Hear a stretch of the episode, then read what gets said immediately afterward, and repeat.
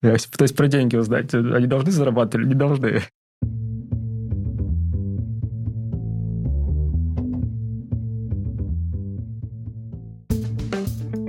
Привет! Я Юра Агеев, и это 221 выпуск подкаста Make Sense. Вместе с гостями подкаста мы говорим о том, что играет важную роль при создании и развитии продуктов. Люди, идеи, деньги, инструменты и практики. И сегодня мой собеседник Сергей Рябов – мы поговорим об устройстве рынка инвестирования для частных инвесторов. Поговорим о том, как работают акции, биржи и фонды. Обсудим виды инвесторов и задачи, которые они решают. И еще поговорим о том, как продуктовый подход помогает в демократизации инвестиций. Подкаст выходит при поддержке конференции по менеджменту продуктов Product Sense. Наша следующая конференция состоится 10 и 11 октября 2022 года в Москве. Будет больше 60 докладов о продуктовой стратегии и тактике, привлечении и удержании пользователей, команде и людях, исследованиях и обратной связи и еще о личной стратегии и ментальном здоровье. Билеты уже в продаже. Не пропустите самое главное продуктовое событие этой осени. Сергей, привет. Привет. Расскажи немного про себя, пожалуйста. Меня зовут Сергей. Я руковожу продуктом в Тинькофф Инвестициях. Работаю там практически с самого запуска продукта. Вот уже 5 лет. Основное, за что я отвечаю, это мобильное приложение Тинькофф Инвестиции. Вот с продуктовой точки зрения, все, что есть в мобильном приложении, это все там моя зона ответственности. Классно. Честно скажу, я так и не поставил. Зря. Хотя обещал, что поставлю, когда готовились, но решил вот прям в чисто... Никогда не занимался инвестициями. Что такое инвестиции? Давай начнем с этого, потому что наверняка я ими занимался, но не в том виде, в котором мы сейчас будем обсуждать. Так, даже стало интересно, в каком виде ты занимался ну, инвестициями. время, пойти поучиться, это же инвестиция, инвестиция. Да, но, кстати, мало кто вот прям так вот воспринимает, что типа там развитие, там какое-то обучение и так далее, что это инвестиция. Вот. Но на самом деле, да, если говорить про инвестиции, да, как там вот Тинькофф инвестиции, прочие брокерские приложения, это инвестирование в различные финансовые инструменты, mm-hmm. ценные бумаги, акции различных компаний, там российских, мировых компаний. Это облигации, это, по сути, когда компания берет в долг деньги у клиентов. Это различные производственные инструменты, фьючерсы, опционы и так далее. Но самое популярное, как бы вот самое распространенное для массового инвестора, простое понятно, это акции, облигации. Хорошо. Могу ли я сейчас, 29 августа, купить акцию Apple? Можешь. Точно? Открываешь счет в приложении Тинькофф Инвестиции, открывается за 5 минут, нажимаешь кнопочку «Купить» э, на страничке акции Apple – выбираешь источником банковскую карточку, вот, даже не пополняя брокерский счет, сразу хоп, и у тебя с банковской карточки оплачивается акция, и ты ее покупаешь. Чтобы не подумали, что это реклама. Ну, я вопрос задал по той причине, что после февральских событий акции невозможно было купить какое-то время, насколько я понимаю. Не совсем так. Поясни. Вот. Ну, да, давай расскажу, собственно, что происходило, когда началась специальная военная операция, тогда, собственно, многие да, зарубежные инвесторы начали хаотично пытаться продавать э, бумаги российские. На фондовом российском рынке тоже была паника, там некоторые ценные бумаги там падали в два раза в цене. И на фоне этого, собственно, были введены временные такие ограничительные меры, что торговля ценными бумагами в течение какого-то времени не будет производиться. Я сейчас даже уже не вспомню точно, сколько это по времени длилось. По-моему, это было что-то типа неделя, может быть, две. То есть, на самом деле, да, там зарубежные, если говорить там ценные бумаги, то та же Apple, они продолжали торговаться на американской фондовой бирже. Вот, они не торговались только в России на питерской mm. бирже. Вот. Но при этом как бы в портфеле они были, ты продолжал являться там полноправным владельцем этих э, бумаг, просто какое-то время не мог докупить новый или продать то, что у тебя было. Mm, я понял.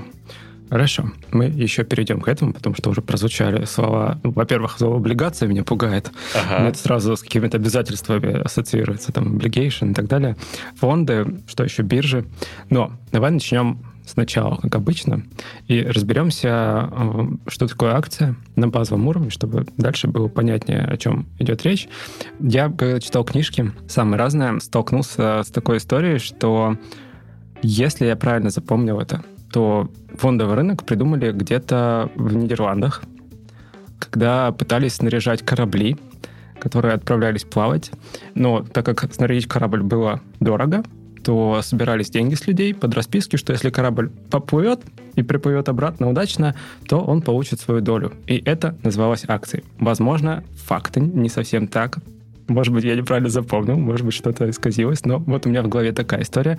И из этого я как раз для себя сформулировал идею того, что акция, да, это твой вклад в какое-то общее дело, гарантирующий тебе то, что ты деньги вернешь. И ты вот правильно, как мне кажется, сказал слово «инструмент», да, вот вначале я озвучил, да, озвучил да. время, это тоже какой-то инструмент, а это финансовый инструмент. Вот давай вот здесь с э, концепцией вот этого финансового инструмента попробуем чуть подробнее разобраться, потом пойдем дальше. Угу. Слушай, я такие умные книжки как-то не читал, поэтому, честно, я не, не, не знаю, как, как, когда, короче, появились эти термины. Но так это делалось, да. Вот эту вот историю я, например, на самом деле, да, вообще не погружен. Ну, что такое акция, да, простыми словами? Вот, э, допустим, там, я и ты решили какой-то бизнес создать, и, по сути, я и ты являемся полноправными партнерами, у каждого, допустим, 50% доля компании. Угу. Вот, по сути, можно сказать, что в компании есть две акции, одна принадлежит мне, другая тебе. Когда компания становится публичной, да, она выходит на биржу, таких вот владельцев доли маленькой компании может быть очень много. Десятки тысяч человек, сотни тысяч mm-hmm. человек и так далее. Я даже сейчас не скажу, например, сколько владельцев акций у того же Apple. Вот, ну там просто огромное количество да. людей. И на бирже, опять-таки, торгуется не вся целиком компания. То есть ты, допустим, не сможешь пойти на биржу и купить всю компанию целиком. Там торгуется только часть э, акций. То есть люди, которые там хотят продать, они идут на биржу, продают акции. Люди, которые хотят купить долю в компании, они покупают акции. А вот эти истории, сейчас они там захватят наш контрольный пакет. Там. Вот как раз-таки, да, эти истории практически нереальны, потому что на бирже обычно там вот э, крутится какая-то доля, ну, допустим, там 30% акций компании. Давай здесь становимся, то есть компания, что она делает? Она говорит, вот эти бумажки, они, ну, условно, опять же, это сейчас это не бумажки, да? То есть эм, вот эти финансовые инструменты обладают ценностью, равной условно 10% нашей компании. Мы отправляем их куда-то торговаться. То есть вот, вот так это как-то выглядит. Смотри, давай, наверное, немножко поговорим с той точки зрения, как вообще компания выходит на биржу. Угу. Наша с тобой компания, мы решили, значит, что э, хотим привлечь IPO. больше инвесторов, да, мы устраиваем IPO. Initial вот. Public Offering, по-моему. Да. Именно. Для этого, собственно, надо понять спрос. А кто вообще хочет вкладываться в нашу компанию и сколько денег они готовы вложить. Вот. Поэтому, собственно, устраивается такое турне по различным там, инвестиционным компаниям и так далее, чтобы собрать заявки. Это предварительно, условно, какие-то покупки? Ну, или обязательно? Это предварительные обещания, что я готов вложиться а в вашу компанию. Выйдете? Это уже как бы не если выйдете, а вот вы собираетесь выходить на биржу, угу. да, мы готовы вложиться в вас, там, допустим, миллион долларов готовы вложить, да, при том, что там одна акция должна стоить там не больше, допустим, 10 долларов. Не боль. Ну, к примеру, то есть э, каждая компания, которая готова в тебя вложиться, она может вот такие вот условия А-а-а. ставить. То есть мы готовы вложить такую-то сумму, но при вот такой-то вот э, стоимости акции или при такой-то оценке компании. То есть они же взаимосвязаны, эти вещи. Соответственно, собирается вот такая вот книга заявок, и дальше на основе этого формируется цена акции. То есть ты видишь, как бы, сколько у тебя акций доступно, которые ты готов продавать, ты видишь, сколько там, человек компании готовы эти акции купить, какие mm. цены они предлагают за эти акции. Да, выбирается там условно такая золотая середина, чтобы удовлетворить спрос и предложение, чтобы сразу как бы все не продалось, чтобы у тебя был там такой баланс. И вот с такой ценой компания выходит в первый день на биржу, начинает торговаться. А дальше уже цена будет зависеть именно mm, вот от, от спроса. От спроса предложения, да. Mm, то есть то, что условно, компания сама пытается обозначить базовую цену для акции, ну, вот после всех вот этих вот историй, и такая выходит, и потом может оказаться, что нет, нет спроса на такую цену, и цена начинает падать, и финальная стоимость может оказаться меньше, бывает. либо же наоборот, она Она может взлетает. там несколько раз взлететь, да, угу. в первый же день торгов. Окей. Следующий вопрос может быть немного наивный, но где они хранятся? Вот в истории с э, кораблями, я подозреваю, там было здание, где хранился какой-то договор, и людям выдавали бумажки, собственно, акции. А что сейчас? Где вообще, а, есть ли такая сущность где-то? Есть такая сущность, как депозитарий. Да. Есть очень много разных депозитариев. В каждой стране может быть там по несколько депозитариев. Вот. Это что, это здание? Это здание, это, да, организация. По сути, если говорить проще, да, это некий реестр, в котором написано, что вот там некий Вася владеет там, 10 акциями Apple, mm. да, или там некий Сергей там владеет э, пятью акциями Microsoft. Но поскольку депозитариев очень много разных, они образуют э, такую иерархию. То есть, например, когда ты покупаешь в приложении Тинькофф Инвестиции акцию Apple, э, Apple не знает, что вот некий Юра да, из Москвы, он на самом деле там э, владеет одной акцией Apple. Все, что знает э, Apple, что в, соответственно, американском депозитарии хранится запись, что допустим, миллион акций Apple принадлежит неким инвесторам из России, и запись о них хранится в депозитарии Санкт-Петербургской биржи. Mm. Дальше, соответственно, если прийти в депозитарий Санкт-Петербургской биржи, там выяснится, что, значит, вот да, у нас есть миллион акций Apple, но из них 500 тысяч принадлежит клиентам Тинькофф банка, 300 тысяч принадлежит там еще кому-то и так далее, и так далее. То есть и они, они про меня знают?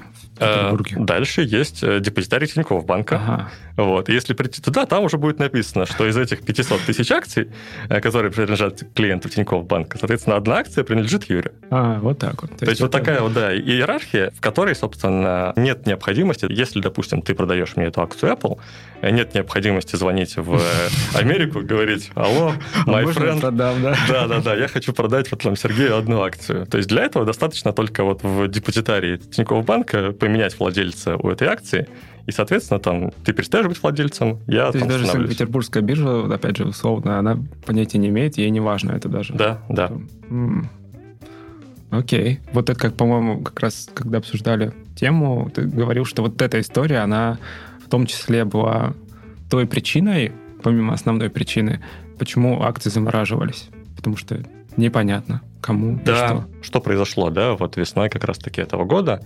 Есть два популярных депозитария в Европе, которые, скажем так, ввели даже не то, что ввели санкции, то есть Евросоюз ввел санкции против ряда юрлиц в России, э, европейские депозитарии, они сказали, а мы не знаем, какая часть акций кому принадлежит. Кому принадлежит да. Угу. То есть у нас вот есть запись, что там вот есть некий миллион акций, которыми оперирует, скажем так, НРД, национальный расчетный депозитарий, вот, который есть в России. Вот, то есть они, они знают, что национальный расчетный депозитарий э, оперирует каким-то количеством акций, но кому конкретно там дальше принадлежит, кто из них под санкциями, кто нет, они не знают. И, собственно, чтобы там не подпадать, соответственно, под такой риск вторичных санкций, да, что их накажут за то, что они там неизвестно что делают, они заморозили вот весь этот пакет акций. Пока мы не выясним, что где, мы пока как бы не можем этим ничего mm. Из-за этого, да, у конечных инвесторов оказались заморожены часть акций. Как это произошло? То есть вот есть э, Санкт-Петербургская биржа, через которую можно покупать акции иностранных компаний. Она работала через два таких основных моста. Первый мост напрямую с э, американским депозитарием, второй мост был через национальный расчетный депозитарий НРД, который, в свою очередь, работал через европейских партнеров. Угу. Вот. И вот этот второй мост, он, получается, скажем Все. так, ну, заморозился на время. Да. Вот, да, он заморозился. Вот, и через этот второй мост хранилось порядка 10% ценных бумаг. Соответственно, вот порядка 10% ценных бумаг вот инвесторов, которые там вкладывались на Санкт-Петербургской бирже, оказались на время заблокированы. Угу. Подведу такую черту под словом депозитарий, то есть фактически это какая-то база данных, где записано, кому что Да, принадлежит. так и есть. Отлично. Идем дальше. Биржа. Уже звучало слово. А почему не слышишь про московскую биржу? Она не популярная. Она популярная.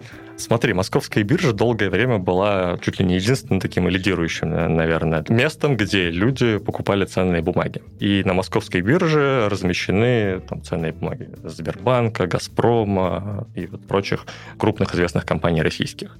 Санкт-Петербургская биржа изначально сделала ставку на то, что на ней будут торговаться бумаги зарубежных компаний. Mm. Вот. И, собственно, за счет этого, да, они... И, по сути, рынок был какое-то время, можно сказать, так поделен, что московская биржа занимается там российскими бумагами, а Санкт-Петербургская занимается американскими. Но в какой-то момент эта грань начала там стираться, потому что московская биржа тоже начала предлагать ценные бумаги зарубежных компаний. Вот. И, по сути, сейчас нельзя да, сказать, что там на московские только российские, а там на питерские только зарубежные. Вот. Но такое вот разделение оно есть. Mm. А много бирж еще в России? Или вот... Э, в, в России Давай, что такое биржа? Давай. Две... Биржа — это место, где размещены финансовые инструменты, акции, облигации. Там уже организовывается торговля там, фьючерсами и прочими сложными финансовыми инструментами. Куда ты несешь? Да, да, сейчас, сейчас я буду путать, да. Вот. И, собственно, да, это место, где встречаются, там, грубо говоря, продавец и покупатель. Там, ты приходишь что-то купить, кто-то там есть, кто готов тебе продать. Биржа состыковывает вот эти две стороны. Сам я напрямую ничего не могу продать без биржи. То есть биржа — это рынок, а маркетплейс такой для акций или нет? Ну, можешь. В теории можно это сделать, это просто гораздо дольше и неудобнее, да. То есть биржа это все автоматизирует, как бы тебе не нужно думать, кто купит твои бумаги или у кого ты купишь.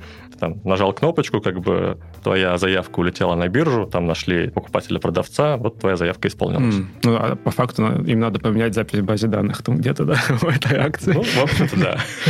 Окей, ну то есть биржа уполномочена совершать такие операции. Но, в принципе, я могу как-то и сам это сделать. Да. К вопросу про биржи еще есть, кроме московской, питерской? Вообще, много ли их? Честно говоря, я бы сказал нет, но боюсь, что, может быть, где-то какие-то малоизвестные игроки есть в каких-нибудь регионах, просто я про них не слышал. Хм. Сложно ее открыть. Um, а вот и идея для бизнеса подъехала, да. Слушай, открыть, э, ну, непосредственно эту биржу, да, я думаю, не прям сложно. Ну, там регуляторно, конечно, есть необходимое там, что нужно иметь для этого. По сути, это такой же marketplace. То есть тебе нужно иметь там сторону спроса, сторону предложения. И вот гораздо сложнее, я бы сказал, привлечь именно вот эти обе стороны. Что сложнее? Если вот прям, ну, почему-то мне кажется, опять же, наивное такое предположение, что кажется, сторону предложения вообще изи привлечь. Ну а что, им, им же ничего делать не надо.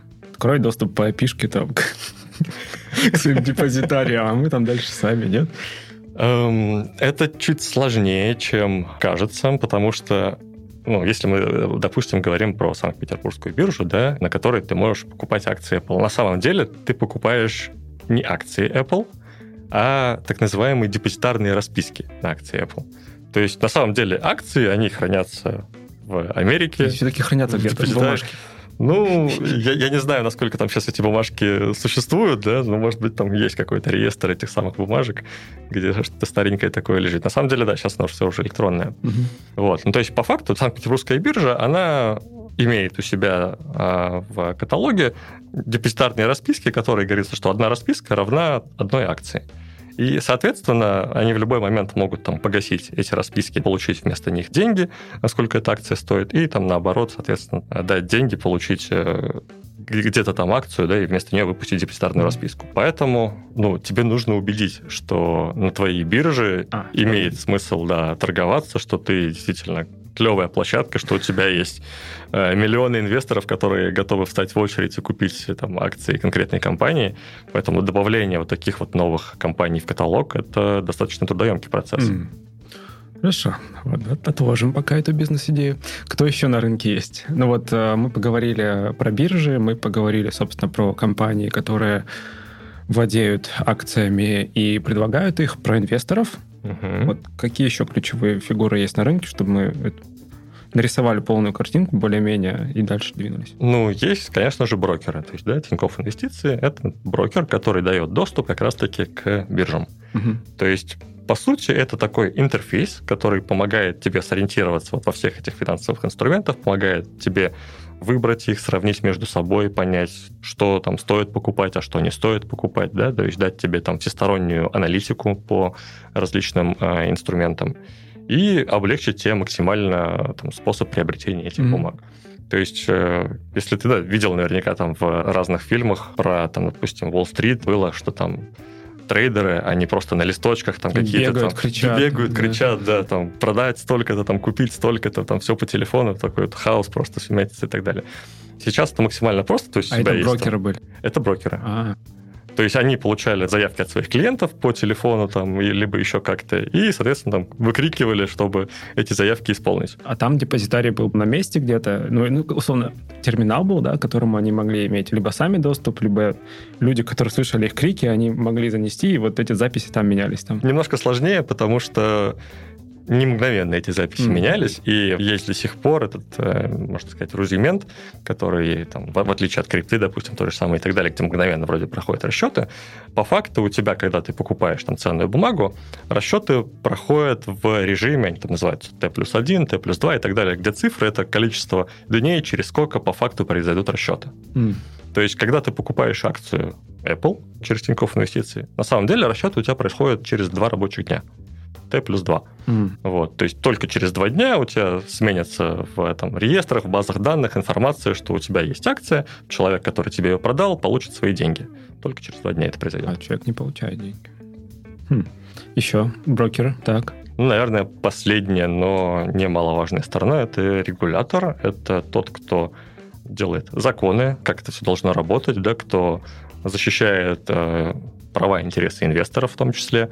Вот, в России да, это Центральный банк. Mm, хороший регулятор.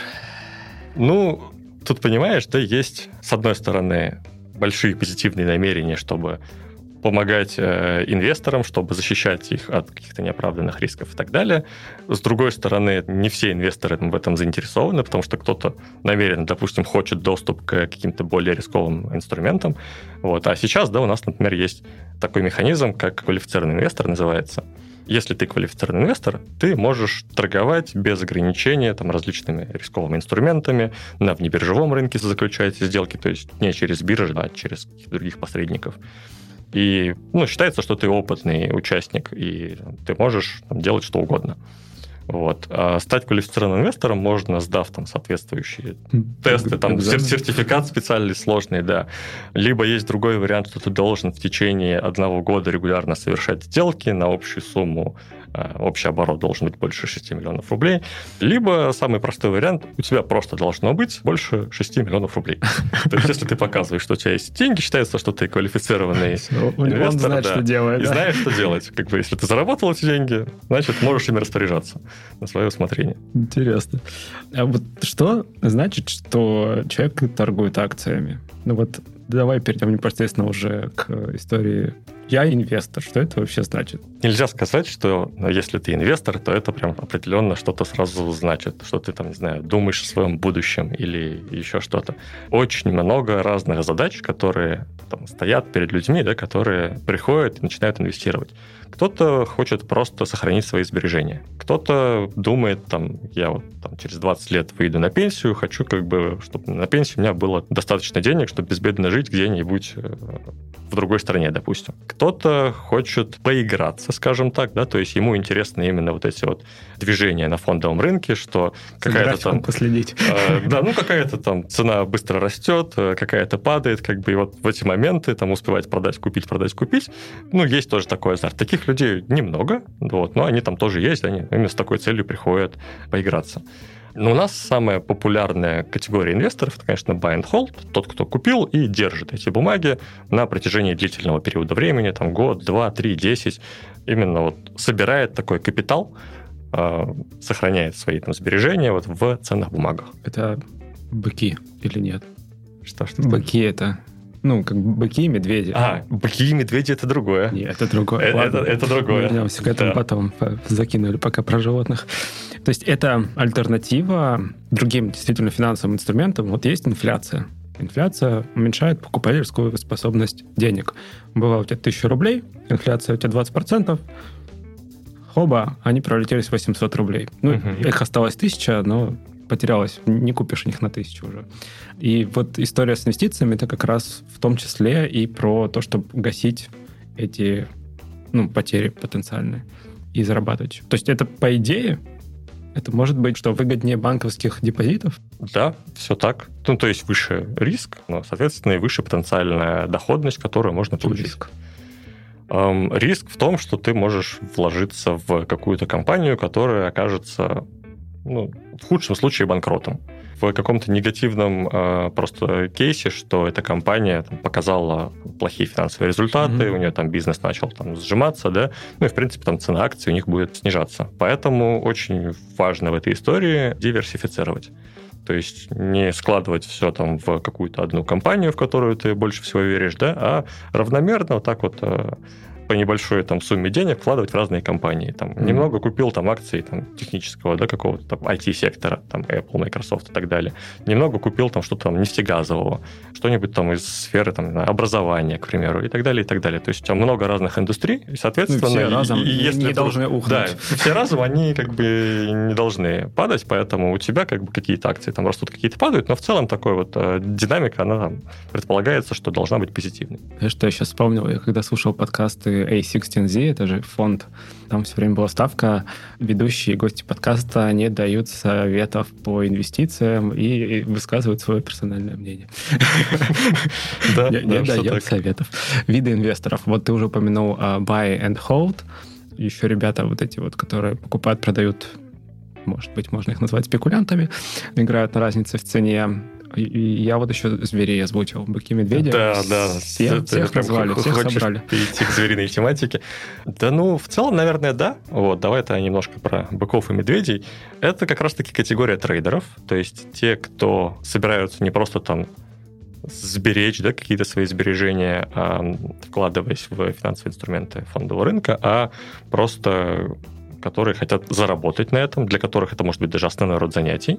И разделяются не очень просто. Да? Быки — это те, кто верит в то, что цена акций будет дальше расти, и, соответственно, они покупают в надежде, что через какое-то время эти инвестиции станут стоить дороже. А медведи, наоборот, считают, что цена будет падать, соответственно, нужно продавать акции этих компаний. Как на этом заработать, если цена будет падать? Ты берешь взаймы эти ценные бумаги у кого-то, у кого они есть, продаешь их, получаешь, допустим, продав одну ценную бумагу 100 долларов, дальше через какое-то время, если цена действительно упала, ты откупаешь ее обратно, эту акцию, допустим, за 90 долларов, и возвращаешь э, ценную бумагу обратно владельцу, как бы, спасибо тебе, да, а 10 долларов как бы в кармане, это твой заработок, потому Экрана что... понижение. В общем-то, да. Наконец-то, наконец-то мы узнали, что это такое. А то я все упоминал эту книжку и фильм. Слушай, я правильно понял, что вот в таком опять же, ну, что такое лайтово, что такое... Ну, вот трейдер — это профессионалы, которые... Ну, то есть это их работа — торговать акциями. Поэтому они, если они не зарабатывают, они как бы сорян. А вот простые люди, да, вот я решил, условно поставил приложение, пытаюсь торговать, это скорее про сбережения тогда получается, про вот погашение той самой инфляции, может быть, с каким-то небольшим аплифтом, но это не про космические заработки? это как? не про космические заработки, да. То есть люди, которые ожидают, что они там в 2, в 10, в 100 раз увеличат свои вложения, такое потенциально возможно, если вы супер везунчик, да. И... Если вы инвестировали в Zoom до начала пандемии. Ну, к примеру, да. То есть вы как бы там почувствовали, что вот надо сейчас купить, потому что оно дальше там э, плюс тысячу процентов сделает, либо вы просто очень-очень долго инвестируете. То есть в чем прелесть на самом деле такого долгосрочного инвестирования, что там же работает вот эта вот магия сложного процента. Mm. То есть э, да, в первый год ты заработал, допустим, 15% э, процентов прибыли, в следующий год у тебя на эти 15% еще там, допустим, 15% сверху добавились. И когда ты инвестируешь долгосрочно, там через 10, через 15 лет, у тебя вот таким вот снежным комом накапливается, и сумма становится уже довольно внушительной. То есть вот почему инвестиции выбирают а, очень многие люди, которые там копят себе на пенсию, копят, там, не знаю, на обучение ребенку, который там только недавно родился, да, просто потому что инвестируя понемногу регулярно вот, и диверсифицируя, получается добиться того, что через там, 10-15 лет у тебя довольно ощутимая сумма накапливается. А, вот почему, видимо, я э, не выбираю инвестиции, потому что я боюсь, что я буду залипать в графике каждые 5 минут и обновлять приложение. Но, с другой стороны, да, опять же, если почитать там советы Уоррена Баффета, которые регулярно переводят на VC, там говорится как раз про долгосрочную историю, про то, что он действительно накапливается, и это меня подводит тоже к вопросу. Акции — это, опять же, один из инструментов да, есть история, ты упоминал, облигации, угу. что бы это ни значило, понятия не имею. А, фьючерсы, опять же, фьючерсы на нефть. Ага. что, опять не понимаю, ну, что это. Я как бы говорю, слово. да, я как бы говорю и вообще не понимаю, что это значит. Знаю, что есть золото. Золото можно покупать в слиточках по граммам и так далее. Я смотрел, не купил. Угу. А, вот в чем разница вот этих вот инструментов? Опять же, если глубоко там не нырять в определение, Угу. Да, давай попробуем. Ну, про акции, я думаю, уже да, все понятно. То есть, по сути, покупая акцию, ты покупаешь небольшую долю конкретной компании. Угу. Что такое облигации? Это низкориск рынковый инструмент. Это, по сути, займ. То есть компания, допустим, нуждается в деньгах для того, чтобы дальше расти, дальше развиваться. Она выпускает облигации, она говорит, я хочу привлечь, допустим, миллион долларов, я выпускаю вот облигации, каждая облигация равна, допустим, тысяче долларов. И инвесторы, которые верят в то, что эта компания будет продолжать расти и сможет успешно рассчитаться по этому долгу, они а, покупают вот эти это, самые облигации. Это правда obligation, да? Да, типа? то есть, по сути, да, это задолженность. Долг.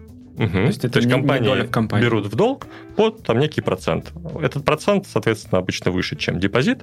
Риск, опять-таки, есть, да, но он просто довольно низкий, потому что там, если с компанией что-то случится, выплату по облигациям ты не получишь. Mm. Вот. Но при этом, да, если компания там хорошая, надежная, там, ты ее там, знаешь и так далее, то это хорошая возможность получить доходность выше, чем по депозиту, и при этом помочь любимой компании. Так, дальше. Так, с облигациями разобрались. Э, фьючерсы. Фьючерсы — это производный, так сказать, инструмент. Это обещание купить или продать какую-то ценную бумагу, допустим, акцию в будущем. Так. Фьючерсы, вот как раз-таки на нефть ты упомянул. Для чего вообще, да, почему это все появилось? Допустим, да, есть вот у тебя добыча нефти. Ты добываешь там какое-то определенное количество нефти, у тебя там в зависимости от сезона, от каких-то еще факторов э, добыча может там меняться.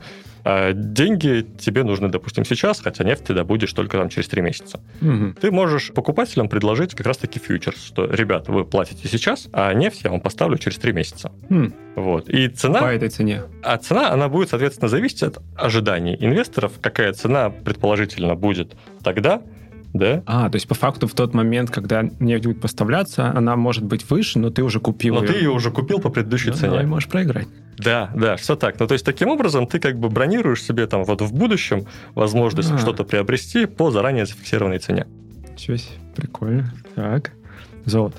С золотом все просто драгоценные металлы, которые пользуются спросом в э, период. Для чего оно нужно тогда? Ну вот если оно есть и есть, э, еще римляне ее там в талантах э, возили. Это не средство инвестирования в плане, что там сложно заработать на золоте. Вот. Это средство сохранения сбережений. Угу. То есть, когда ты боишься, что у тебя, допустим, рубли могут обесцениться, или вдруг там доллары могут обесцениться. То есть любая вот валюта, да, там, ты, допустим, считаешь, что, не знаю, будет крах, кризис какой-то и так далее, вот в этот момент многие люди бегут в золото, потому что это способ сохранить физическом золоте свои сбережения. Да, потому что любая валюта, она же привязана к чему-то, к стране, не знаю, к нефти, еще к чему-то, а золото, оно золото, металл. А золото, да, оно и золото. Окей. А, но оно, я смотрел на графике, оно не всегда дорожает. Иногда падает, но в целом... Конечно. Да. Вот нарисовали картину. Если честно, мне прекрасную картину, какую нарисовали, я до этого Ну вот, кстати, кстати еще среди таких вот финансовых инструментов так. стоит упомянуть фонды. В Америке это так называемые ETF, в России это там боевые инвестиционные фонды, либо просто ETF фонды. Это, я думал, это связано что-то с биткоинами. А, а это ITH по-моему, Ethereum. Ладно, давай дальше продолжай. Это я просто из Твиттера. Сейчас вспышки из Твиттера, знаешь, такие. Окей. Э, ну, в общем, э, вот эти фонды — это как раз-таки клевая возможность не разбираться самостоятельно с тем, во что вложиться, купить ли там какую-то конкретную акцию, как диверсифицировать портфель, особенно если у тебя только 10 тысяч рублей, да, там одна акция стоит, допустим, несколько тысяч. Вот. Это способ как раз-таки вот э, равномерно разложить как бы свои сбережения по разным корзинам. Ты покупаешь фонд, который следует какой-то стратегии. Например, фонд, который вкладывается в топ-500 самых крупнейших американских компаний. Или фонд, который вкладывается там в IT-отрасль фонд, который вкладывается в медицину и так далее. Много вот разных таких есть. А, у меня фонды со стартапами ассоциируются. Да, понимаю. Вот. А у меня как раз, видишь, наоборот. А, это другие фонды. Э, это другие фонды. Это именно которые вот с акциями и прочими финансовыми инструментами. Да, то, то есть, по, по сути, они создают такой вот инструмент, внутри которого у тебя может быть множество разных акций, могут быть и облигации, и золото, кстати у говоря, тоже может депозитарий. быть. Нет. Нет? Ладно. Нет, они точно так же, как обычные инвесторы, покупают какие-то ценные бумаги да, в, к себе в фонд, и там в депозитарии меняется надпись, что вот владелец этой акции – это вот конкретная компания, которая там оперирует этим фондом. Mm, но не я. Что значит я присоединяюсь к фонду? Я прихожу такой, говорю, ребят, смотрите, у меня есть 100 тысяч рублей, сделайте мне миллион. Они такие, нет. Но можем сделать чуть больше. Они забирают мои деньги, и вот согласно твоей стратегии, они что-то начинают куда-то распределять. Но фактически вот эти записи там где-то, они на их имя ведут. А я работаю непосредственно с фондом, и про меня вообще никто не знает, кроме фонда. Не совсем так, потому что вот как раз-таки ETF расшифровывается как Exchange Traded Fund. То есть это фонд, который торгуется на бирже. То есть фонд сам по себе, да, несмотря на то, что у него внутри там куча акций, облигаций и так далее, и там золото, может быть, тоже, он сам по себе тоже торгуется на бирже. Mm. И, соответственно, частичку этого фонда ты владеешь, и об этом точно так же есть запись в депозитарии. Подожди, как это я им владею? С какого перепуга? Потому что ты покупаешь э, часть фонда. Акции а фонда. я еще удивил, я думал, ты оговорился. Подожди, так, нет.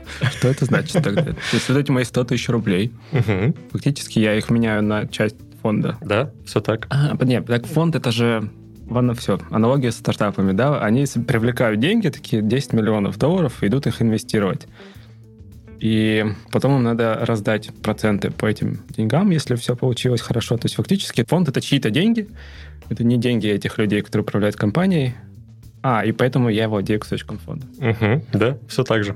Так, ну, куда-нибудь надо занести, наверное. Интересно, интересно. Потом ходить в, э, в баре такой, а я фондом владею, знаешь ли. Угу. Ладно, шутки шутками. Интересно. Как поменялся бизнес и отрасль? Мы уже касались этого вопроса после февраля. Вот э, был пример да, с заморозкой иностранных акций. Я, uh-huh. насколько знаю, там стоимость, ну, по крайней мере, запрещали точно торги отечественными акциями и цену не обновляли на биржах. Ну, это прям очень краткосрочный, да, был период. А что потом? Ну вот, окей, это произошло. А поменялось ли что-то вот в поведении людей, в самой отрасли? Ну, в целом, да, можно сказать, что поведение людей изменилось. Они гораздо более активно стали присматриваться к бумагам российских компаний. Они... Я вспомнил дивиденды. О, еще одно слово. Ты просто сказал бумаги российских компаний, я вспомнил, что их э, одна из причин, почему их любили, в том числе и иностранцы, потому что почти никто в мире не платит дивиденды. А сейчас не так, кажется, платят, платят довольно много компаний, да. Просто в рублях дивиденды вкуснее. Вот. И... Почему? Подожди. Ну, смотри, как бы, да, если ты найдешь какие-то компании американские, то там ты можешь получить дивидендную доходность, допустим, там 6% в год, и это прям считаются классные дивиденды. А в рублях, когда Газпром и так далее платят дивиденды, там цифры могут быть там двухзначные. Mm-hmm. Вот. Сейчас они, по-моему, от, по-моему, отказались. Они сейчас, да, отказались пока от выплаты дивидендов. Угу. Вот. Но я думаю, там в следующий период они возобновят. Mm, окей. Продолжай. Я просто вспомнил слово. Ага. Ну, в целом, да, люди начали смотреть больше на инструменты там, российских компаний и на различные дружественные юрисдикции, то есть а, на различные там китайские бумаги. У нас запустились торги гонконгскими бумагами, то есть бумаги, которые залистингованы на гонконгской бирже. Угу. То есть, к примеру, ты можешь купить акции Alibaba, да, которая владеет Алиэкспрессом, как через э, американскую биржу, так и через гонконгскую биржу. То есть в первом случае ты там заплатишь американскими долларами за акции, а во втором случае заплатишь гонконгскими долларами. Ну и в том и в другом случае ты получишь акции Alibaba. Вот. А это тоже через брокеров получается? Да, это точно так же в приложении Тинькофф Инвестиции. Ты просто там вобьешь в поиск Alibaba и найдешь, что вот угу. на гонконгской бирже можно купить их. Соответственно, да, появился спрос на вот такие вот инструменты вроде золота, серебра, которые помогают сохранить э, текущие накопления. Там, не приумножить, но как минимум сохранить. То есть вот все это как бы привело к тому, что там довольно сильно поменялся спрос на американские ценные бумаги. То есть если раньше у нас там большинство клиентов, они прям активно торговали именно американскими ценными бумагами, то сейчас тенденция это вырисовывается в сторону там перекос в сторону российских. Mm а поведение, ну вот в том смысле, ну это достаточно сильный шок. Ну, вот были у тебя деньги, ты такой фигак, и твои деньги, кажется, что они ничего не стоят в моменте. Ну вот мне просто товарищ он такой, то, что что-то там потерял, такой, нет, пока не буду. Ну просто интересно на масштабе, как это. Угу. Ну смотри, мы прям очень плотно всегда общаемся с нашими клиентами, там измеряем по-разному там настроение, готовность инвестировать и так далее. То есть мы видим такое, что да, у людей, а, там особенно те, кто там пострадали, есть там некое такое, конечно, беспокойство, особенно да, заморожены какие-то бумаги и так далее. Но при всем этом у них готовность в любой момент вернуться обратно и снова инвестировать, как только появится больше там, ясности. Сейчас они просто там не понимают, допустим, что будет завтра. Вот как только там какая-то более-менее ясность наступит, они все снова будут возвращаться на фондовый рынок. Mm, ясно, понятно. То есть прям такого, что бросаю, завязываю с инвестициями, вот таких настроений нету. Окей. Что, пришло время поговорить про продукт. Мне Отлично. на самом деле безумно интересно окунаться в такие э, сферы неизведанные. И еще больше интерес для меня представляет э, понять, а как, что меняет появление продукта. Но ведь, э, опять же, обрывочная информация, в основном из Твиттера, там, про терминалы Блумберга, что там они стоят сотни тысяч, миллионы долларов, а вот эти экраны, шесть экранов с графиками, которые сидит человек, он там что-то еще. То есть инвестиции, опять же, по фильмам с Уолл-стрит э, рисуются каким-то таким занятием, где там либо очень громко кричат и много пьют, э, либо человек сидит в темноте в ночи, обложившись экранами, и что-то там делает. Какую роль вообще играют э, современные продукты в этом всем? Что они делают? Огромную роль, если вкратце. Смотри, я начинал, пробовал инвестировать в ценные бумаги 14 лет назад. Я открывал брокерский счет через э, банк Уралсиб, и мне дали доступ к торговому терминалу Quick дали на флешке какой-то там ключ, с помощью которого можно подключиться к серверу и начать торговать. Что а, это значило тогда? Ну, типа, что значит торговать на термин? В общем, у, у тебя специальное приложение, которое устанавливается на компьютер.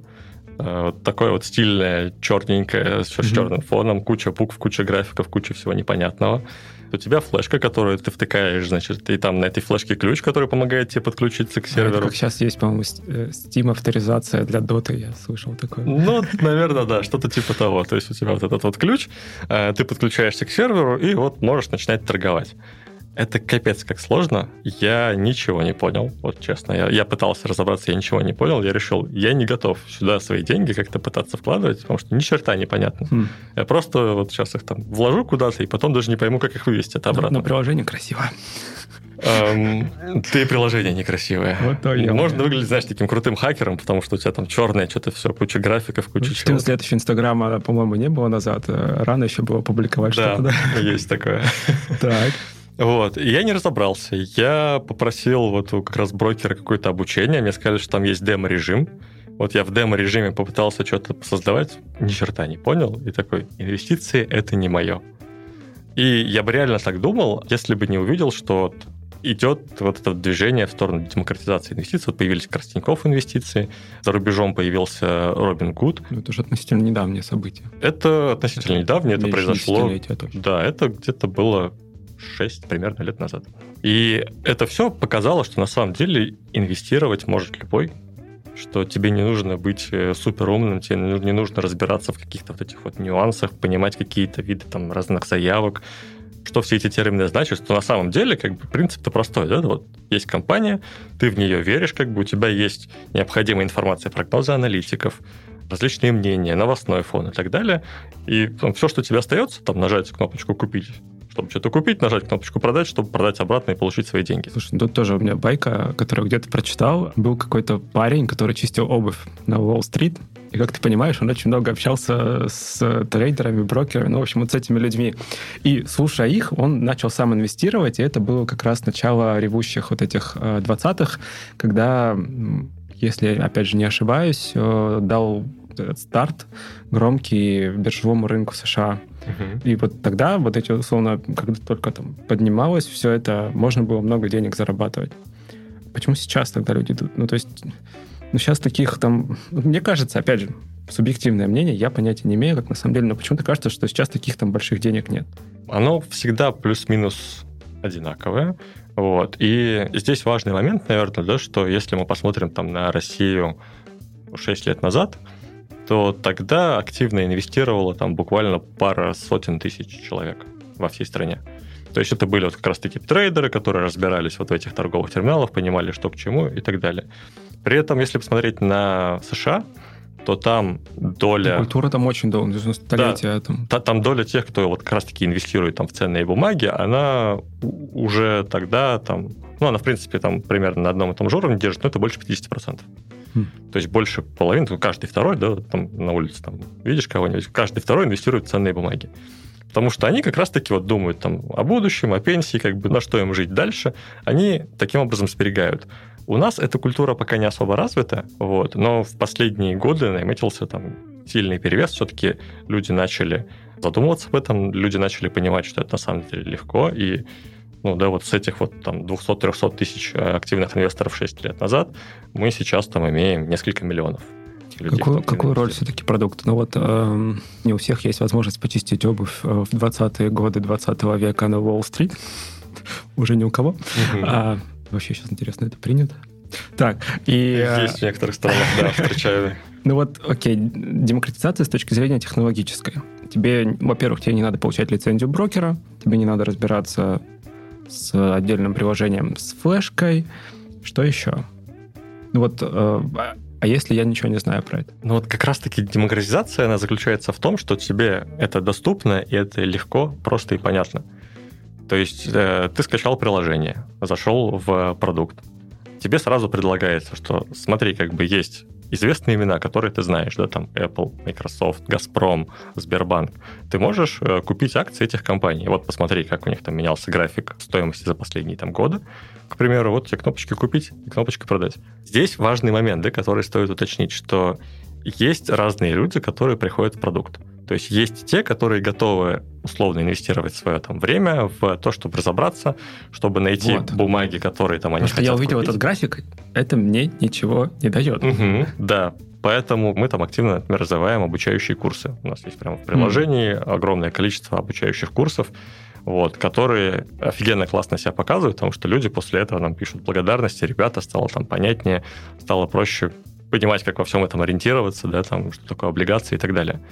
То есть есть обучающие курсы Давай, для тех, кто готов. Сейчас я понял, какой ага. вопрос надо задать. Метрика какая у вас? Да вот какую метрику вы оптимизируете? Ну, то есть ваша метрика, понятно, скорее всего, вы деньги как-то хотите на этом зарабатывать. А какая вот метрика, которая ведет к этому, но со стороны клиента? Ну, то есть человек же тоже должен... Вам нужно сделать как-то так, чтобы человек заработал, или я не прав? Мы не можем сделать так, чтобы человек прям заработал, потому что ну, это все равно там его желание, его мнение, там, что купить и так далее, мы можем ему подсказать, что он может сделать лучше. Угу. То есть мы можем ему в определенный момент сказать, что чувак, не стоит там класть все яйца в одну корзину, попробуй там диверсифицировать. У тебя там, допустим, все твои вложения там только в IT-отрасль да, попробуй там еще вот такие-то отрасли. То есть мы можем вот какими-то такими обучающими штуками и подсказками помогать ему выстраивать правильную долгосрочную стратегию инвестирования. А все-таки метрика какая? Эм, Если можешь про это говорить. Прям вот такой вот какой-то одной метрики, которой мы меряем. Ну, не знаю, вот lifetime value, да, вот может быть хотя бы там. Ну, понятно, что когда банк делает что-то, по-моему, уже где-то про это говорили, это в том числе встраивание вообще вот в lifetime всего. Ну, то есть сколько человек общается с банком, да, вот это глобальный такой лайфтайм, и в него встраиваются остальные продукты потом постепенно. И инвестиции в том числе это один из инструментов финансовых, да, если человек пользуется инвестициями, с большой вероятностью он пользуется банком, точнее, скорее всего, он начал пользоваться банком, потом инвестициями, но не факт. И вот э, интересно, что вы пытаетесь сделать с этим человеком? С человеком, что мы пытаемся сделать. ну, нет, страшно. если он просто, если он потеряет деньги, это что же ударит по основному бизнесу? Ну, скорее всего. Да, поэтому с этой точки зрения ключевая там, метрика, которая растится, это объем клиентского портфеля. Так, но... Но... Я пытаюсь про деньги узнать. Они должны зарабатывать или не должны? Эм, инвесторы. Ну, мы не можем сделать так, чтобы они заработали. Хорошо. И смотри, у тебя всегда есть периоды, когда там все растет или все падает. И поэтому, да, у тебя картина, она будет примерно там похоже. А, Плюс-минус ноль? Нет? Да не совсем. Там, ну, мы видим, что довольно много клиентов там зарабатывают хорошо. Mm. Вот. А кто-то, подвергаясь там влиянию каких-то идей спекулятивных, там может терять. Вот. Но в целом мы видим, что там долгосрочная стратегия инвестирования, она приносит свои плоды, да, люди на этом зарабатывают. Но вот именно завязываться, что для нас вот эта вот метрика, что там клиент в плюсе или нет, ключевая, мы не можем. Потому что это все-таки штука, на которую мы влиять-то в полной мере не можем. Потому что здесь зависимость как бы от рынка, да, там плохой отчет компания выпустила, там участие клиентов, соответственно, портфели оказались в минусе. Вот. Угу. И здесь мы да, ничего не можем сделать, а иметь ключевой метрикой и метрику, которую ты влиять не можешь. Какая все-таки ключевая? Так я поэтому говорю, ключевая метрика – объем клиентского портфеля. То есть это, это штука, бизнеса. которую мы можем, ну, не только для бизнеса, для клиента тоже, потому что как раз-таки когда ты регулярно там докладываешь э, деньги в, на свой брокерский mm-hmm. счет, регулярно пополняешь, э, регулярно инвестируешь во что-то, у тебя вот это вот работает сложный процент, ты потихоньку-потихоньку зарабатываешь больше, больше и больше. А люди, ну как они узнают про это? Что у вас теперь не один миллион клиентов, а миллионы и один. Они же не узнают про это. Ну, я про объем клиентского портфеля. Um, ты имеешь в виду, что эта метрика должна как-то влиять на там, настроение, на поведение клиентов? Да. Oh. Это интересно. Слушай, ну, наверное, вот прям такого нету ничего. Окей. Продукт. Приложение. Насколько понимаю, только мобильный. Или, ну, наверное, веб-клиент еще есть. Да, есть. А, уже упомянули данные. То есть вы предоставляете данные для принятия решений. Но опять же, там, вот сейчас то, что была шутка про оговорку, да, про данные, они же действительно влияют. Еще, по-моему, даже тезис такой был, что... Не помню, где вы, наверное, в Твиттере а, это просто прорва информации. Игра на ожиданиях. Да, ну ты привел пример с отчетом. Выпущенный отчет может и обрушить, а может уменьшить стоимость э, акций какой-то компании. То есть это игра про то, что... А может и поднять стоимость. Может и поднять, да. То есть э, история про то, что вот есть ожидания людей о том, как будет э, вести себя э, стоимость акций, и они, исходя из этого, что-то делают. Соответственно, предоставляя информацию, нет ли риска, что вас потом в этом обвинят? В том, что мы предоставили информацию. Эм, слушай, да, ну, если с такой позиции судить, то тогда, кажется, надо вернуться к этим брокерским терминалам, когда у тебя только график и больше ничего, и принимай решение как бы сам. Нет, мы как раз-таки пытаемся предоставить всестороннюю просто информацию, которая может помочь тебе принять решение. Угу. Вот. И таких разных источников информации много, и для каждого инвестора да, там есть там, условно, в каких-то там пропорциях, условно, вот этому я верю больше, этому там меньше и так mm. далее. То есть, к примеру, есть какие-то инвесторы, которые обращают внимание на непосредственно финансовую отчетность компании. То есть они смотрят, сколько компания зарабатывает, какая капитализация у компании, то есть соответствующие там различные мультипликаторы отношения прибыли к стоимости компании и так далее, и так далее. И вот они чисто на основе этого устраивают свою инвестиционную стратегию. А кто-то просто Твиттер читает по утрам такой, надо бежать. Да, да, именно. То есть у нас есть в приложении Тинькофф Инвестиции социальная сеть огромная социальная сеть, там несколько миллионов человек. Люди в ней общаются, делятся своими там идеями, советами, мыслями. Они говорят, я сейчас купил такую-то ценную бумагу, потому что потому. Ха. Вот. И самое клевое, да, ты можешь зайти в профиль э, любого из авторов и посмотреть, собственно, а что у него в портфеле есть, угу. насколько он успешно торгует.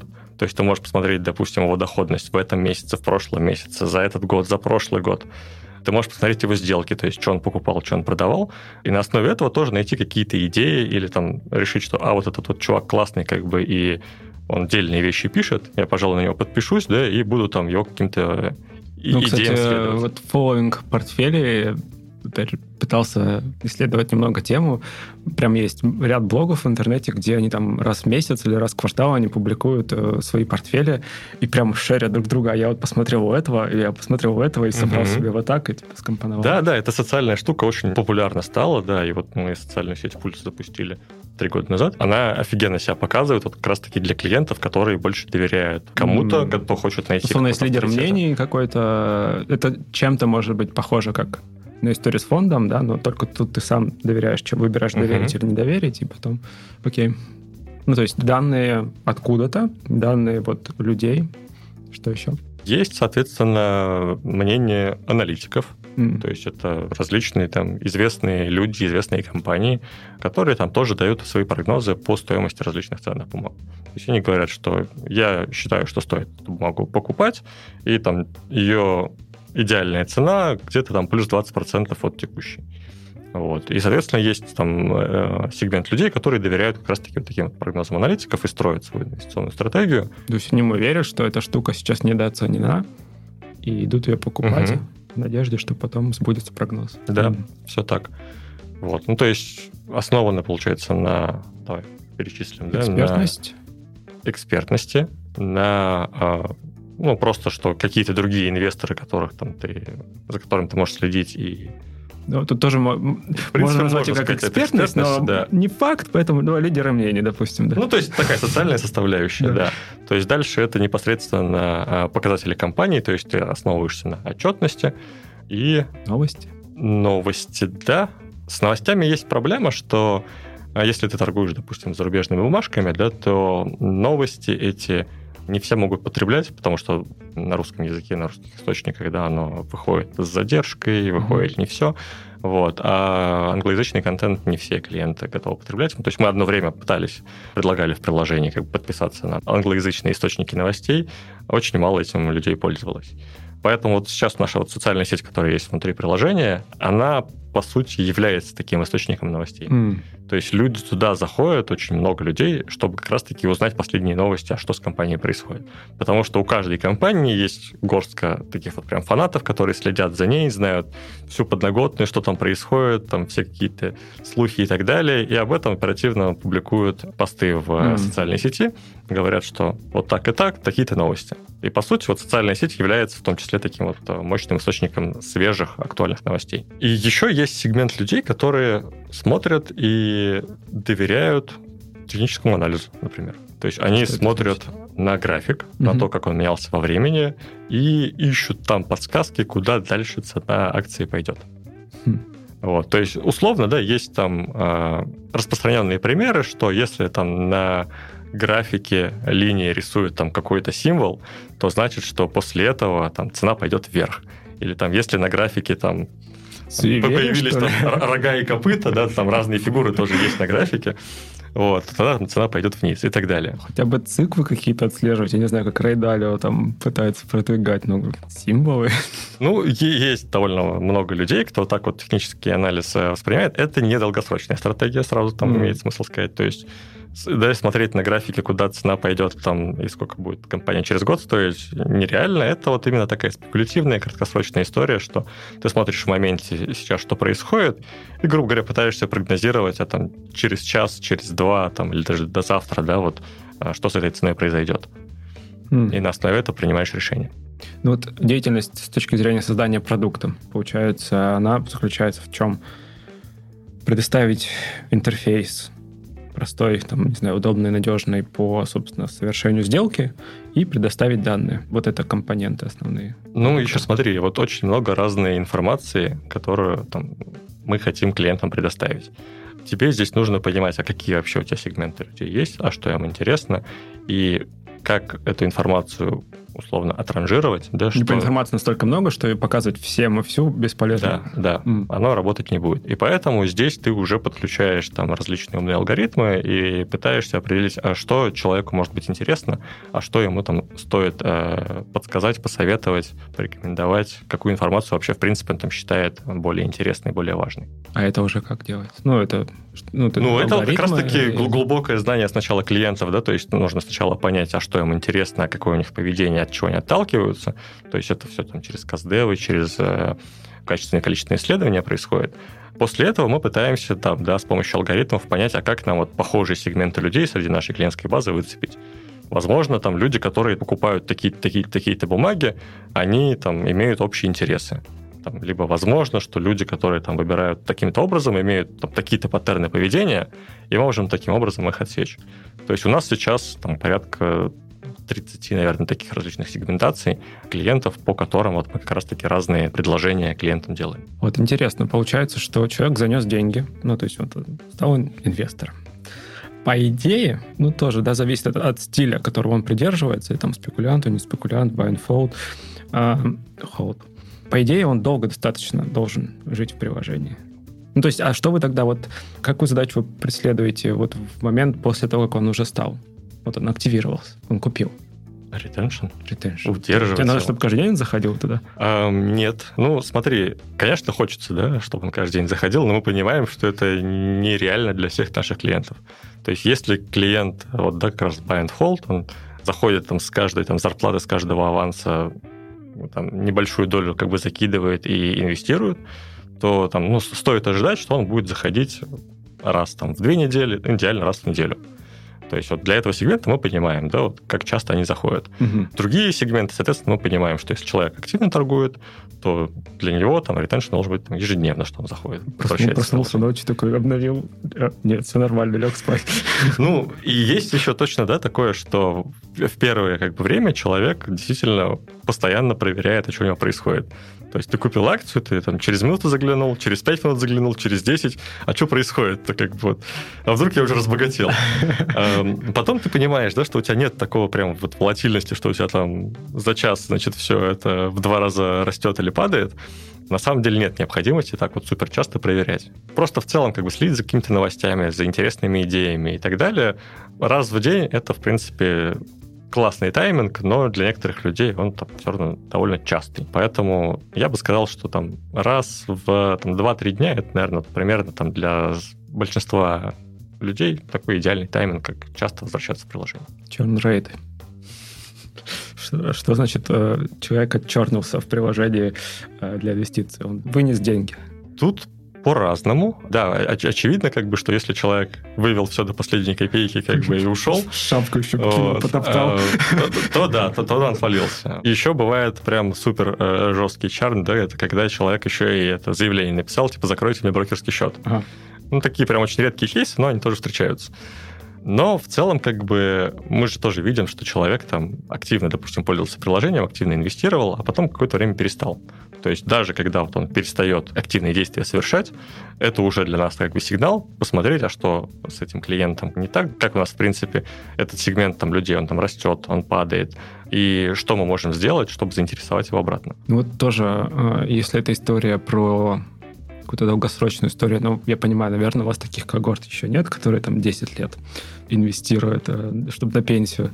Но вот тоже интересно, а насколько они ну, длительные такие истории. Ну, типа, есть люди, которые, условно, вот самый первый день они там заинвестировали, до сих пор сидят, или есть какой-то, условно, цикл таких, жизни, там, таких год? людей много. Ну, то есть нет такого, что у нас там клиент живет несколько месяцев, год или два, да и после этого отваливается. А, нет, то есть там retention как раз выходит на такое плато, и ребята есть, которые с нами там буквально с первого дня и продолжают инвестировать. Блин, интересно через 30 лет узнать. Окей, ну смотри, тоже а, банк сделал приложение для инвестиций. Кажется логично. Но вообще только ли банки это могут делать? И есть ли какие-то преимущества, когда это делает банк? И наоборот не только банки. Вообще, в принципе, вот если опять-таки вернуться в 6 лет назад, наиболее популярные брокеры были как раз-таки те, у кого там своего банка не было, либо он там очень там, маленький, непопулярный. То есть, да, там, Финам, БКС и прочие имена. Это вот как раз-таки такие для трейдеров, которые понимают, а, что им нужно, они понимают, как работает фонд. Трейдеры рынок. и банкиры — это очень разные люди. Вот. И, ну, кстати говоря, было довольно много недоверия, когда, в принципе, банк, даже сейчас не говорю про Тинькофф, любой банк запускает э, инвестиционное приложение, вот эти трейдеры, они так с сомнением смотрят, как, ну, типа, это не ваша вообще поляна, хм. вот, надо идти как бы инвестировать к профессиональному брокеру, а не в банк, а банк пусть как бы там занимается там сохранением денег. ипотеки получает. Да, да, ну, вот, вот, в, в таком плане, то есть было такое вот недоверие со стороны профессиональных трейдеров, что, а зачем банки в это лезут? Вот. Но преимущество на самом деле очень большие в том, что у тебя банк и брокер, они работают в связке что ты можешь мгновенно там, пополнять э, свой счет, не дожидаясь, пока там день-два до тебя там деньги для брокерского счета дойдут когда ты хочешь инвестировать. Ты можешь мгновенно выводить обратно деньги, да, то есть ты продал акцию, вывел тут же деньги на карточку, как пошел, расплатился там Сказал, в магазине. там задержка какая-то была. Задержка, да, то есть по факту вот у тебя через два дня происходит операция, и у всех брокеров есть вот эта вот самая задержка, то есть ты продал акцию, ждешь два дня, через два дня ты можешь эти деньги вывести на банковскую карточку, да, и уже пойти расплатиться где-нибудь. Вот. Но мы, когда запускали Тинькофф Инвестиции, мы думали не вот про трейдеров, не про то, как это устроено как бы сейчас, mm-hmm. а про то, как это будет просто и понятно там, обычному простому человеку, который никогда про инвестиции даже Вообще, не слышал. В мире, где еда за 10 минут приезжает, два дня ждать. Да, и, и поэтому, когда как бы вот пошла речь про то, что, ну, ребят, как бы после продажи акций надо два дня ждать, мы такие, а почему ждать-то надо? А почему мы не можем сделать как-то вот по-другому, чтобы ждать-то не приходилось? Вот э, я совершил сделку. Через два дня она точно исполнится? Да. То есть деньги придут все-таки по факту, через два дня они точно будут. Зачем тогда вообще да. такой гэп? Типа, Или это правила такие? Ну, про просто, да, вот время обработки, как бы, вот исторически так сложилось, что время обработки а там ребята занимает столько времени. «Э, ребята, а у нас же все уже цифровое, может, э, сделаем нормально? Такие, да не, работает нормально. Работает не трожь. Вот примерно так. И, собственно, да, получается так, что вот мы, когда про эти все нюансы при запуске брокера узнавали, мы такие, тут херня какая-то. Так mm. быть не должно. И, соответственно, мы придумывали подкапотные штуки, которые там нашему клиенту там, незаметно, да, но для него это происходит там супер гладко, супер просто. Ты продал акцию, ты тут же можешь вывести деньги на банковскую карточку, не ожидая двух дней. Mm. Под капотом это сделано как? У тебя там появляется беспроцентный кредит на как раз-таки эти два дня, мы тебе даем эти же самые деньги. Через два дня деньги поступают, они закрывают этот кредит. То есть ты про это даже толком не знаешь, ничего. Никаких у тебя денег дополнительно не взимаются, никакого риска нету, но зато деньгами ты распоряжаешься сразу после продажи. Mm. Вот, то есть вот такие штуки, они да. вот работают именно в связке банка с брокером, и клиенты просто, они даже не подозревают, что может быть по-другому. Что-то еще? Ну, ключевые преимущества, да, это именно вот эта вот связка, что ты можешь мгновенно пополнять, мгновенно выводить, и вот у тебя нет никаких задержек, никаких сложностей со всем этим. То есть мы, например, одни из первых были, кто, в принципе, дали возможность покупать акции напрямую с банковской карты. Mm. То есть всегда э, была концепция какая? Ты открыл брокерский счет, тебе нужно этот брокерский счет как-то пополнить там идешь, находишь реквизиты, ну, куда тебе перечислить надо деньги, потом идешь в свой банк, по этим реквизитам переводишь деньги, через два дня они поступили, все, ты можешь торговать. А если тебе там, не знаю, 10 рублей не хватает на сделку совершить, блин, и снова 10 рублей сейчас надо довносить. Мы сделали как бы это все просто и понятно. Ты заходишь в приложение, там увидел бумагу, нажал «Купить», тебе мы сразу показываем, чувак, ты можешь с банковской карты это все купить. То есть, хоп, как бы у тебя с банковской карты деньги списались, зачислились на брокерский счет, произошла покупка. Слушай, вот прям чем больше разговариваем в подкасте про финтех, мне тем больше кажется, что это, знаешь, такая работа подойти, посмотреть на это так. Почему это тут так сделано? Сделать нормально. По сути, да. Но, кстати, интересная история как раз-таки с пополнением. То есть изначально, когда Тинькофф инвестиции запускались, мы же вот фокусировались на вот этих вот клиентов, которые ничего не понимают в инвестициях, чтобы сделать для них просто и понятно, чтобы они прочувствовали, насколько это легко может быть.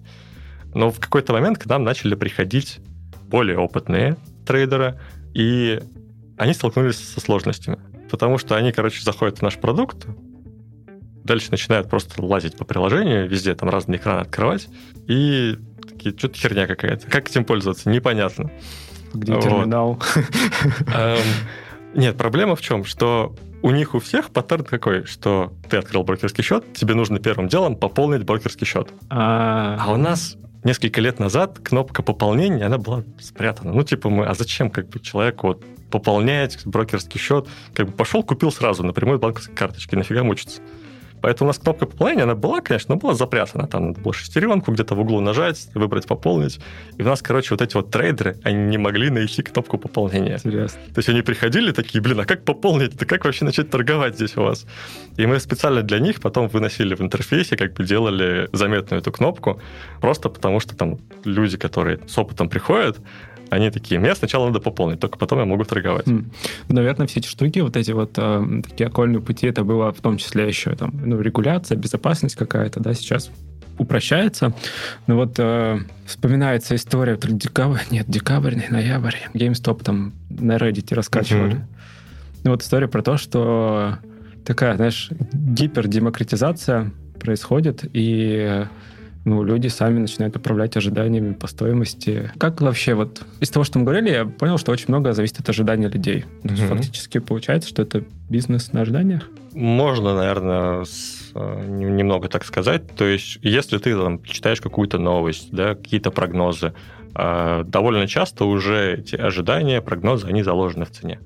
То есть инвесторы уже предполагают, что там, не знаю, объемы продаж вырастут, и с учетом этого там цена акции сейчас там выше, чем могла бы быть там на самом деле, да, без вот этих ожиданий. При этом, соответственно, если приходит какой-то там отчет, который разочаровывает инвесторов, эта цена там драматически падает и порой даже ниже, чем действительно компания должна стоить в этот момент. То есть есть такое, что масса инвесторов, они, в принципе, могут управлять вот, э, движением фондового рынка, да, и вот спекулятивные вот эти вот сделки, вроде как GameStop, типа давайте мы все навалимся, купим, как бы, и после этого Потом цена продадим. вырастет.